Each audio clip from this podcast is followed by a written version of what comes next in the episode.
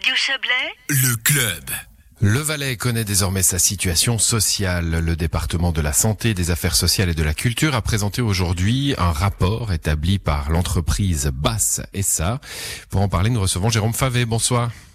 Bonsoir. Vous êtes chef du service valaisan de l'action sociale. C'est la première fois que le Valais demande un, un tel rapport. Euh, auparavant, le canton n'avait pas une vision claire de, de sa politique sociale? Non, je pense que la politique sociale se menait tout de même, mais sans peut-être euh, avoir un esprit euh, suffisamment critique externe qui nous permet peut-être de, de revoir un peu notre politique dans le futur. Le rapport présenté aujourd'hui a été établi avant la pandémie hein, et, et travaillé ensuite. Est-ce qu'il n'est pas faussé du coup? Parce qu'on on- on craint évidemment que, que les effets de la pandémie euh, pèsent sur la politique sociale.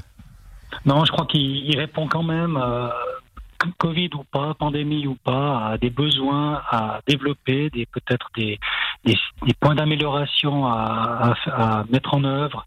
Et je crois que pandémie ou pas, les, les problèmes ou les, ou les remarques qui ont été faites dans le rapport euh, méritent une attention et, euh, on doit trouver des réponses pour ces, pour ces recommandations. Hum, Bon, alors avant les recommandations, un point positif relevé par ce rapport externe, hein, encore une fois, euh, vous avez eu un, un mandat, vous avez mandaté plutôt, euh, la part de la population à l'aide sociale en Valais de 1,8% contre 3,2 en, en moyenne suisse. C'est donc un, un, alors on va pas parler de bons résultats, mais enfin c'est plutôt satisfaisant.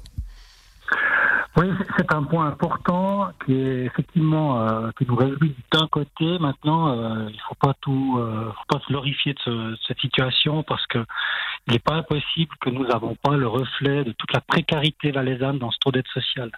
Il n'est pas impossible qu'il y ait un fort non-recours en Valais d'aide sociale parce que les gens, de par la proximité des décideurs euh, publics de- d'octroi d'aide sociale, euh, n'osent pas requérir l'aide sociale ou peut-être par une méconnaissance des, des systèmes. Euh, on espère que c'est pas le cas. Il y a vraisemblablement aussi une forte solidarité en Valais qui permet euh, de d'aider les personnes sans forcément avoir recours à l'aide sociale.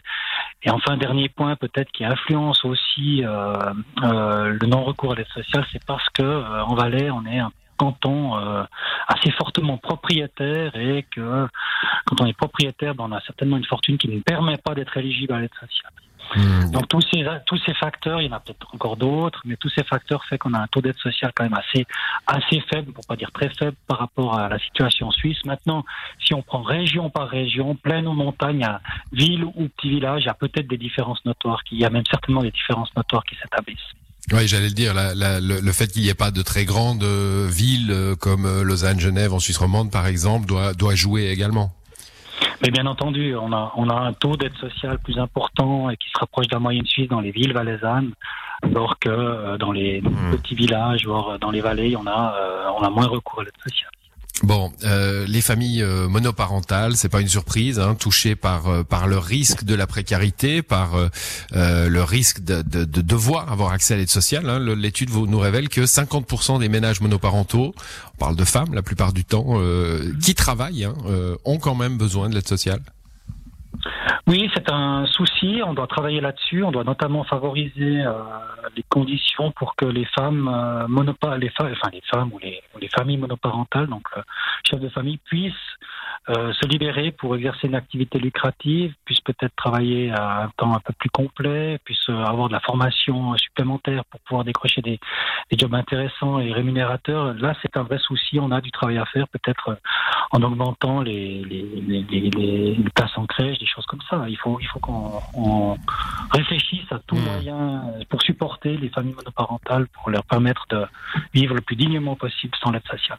Ben justement, là, j'ai pris un point, hein, mais ça me permet de, de vous demander qu'est-ce que vous allez faire de ce rapport maintenant? Comment vous allez euh, l'utiliser? Bon, je crois que c'est un outil, enfin, je crois pas, je suis sûr, c'est un outil politique extrêmement important. Euh, vous n'êtes pas sans savoir que le Conseil d'État va changer au 1er janvier. au 1er J'en ai entendu parler, oui. Voilà.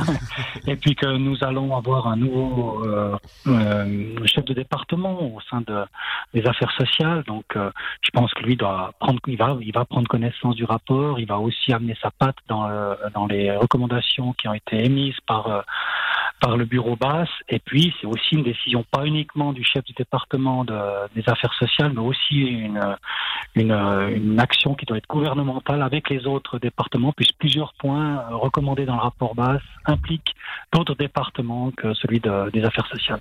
Merci d'être venu nous parler de, de, ce rapport, Jérôme Favé. Je rappelle que vous êtes le chef du service valaisan de l'action sociale. Bonne soirée à vous. Merci pareillement, bonne soirée. Et c'est la fin du club pour ce soir à l'édition. Joël Espy et Didier Morard. Excellente soirée à vous.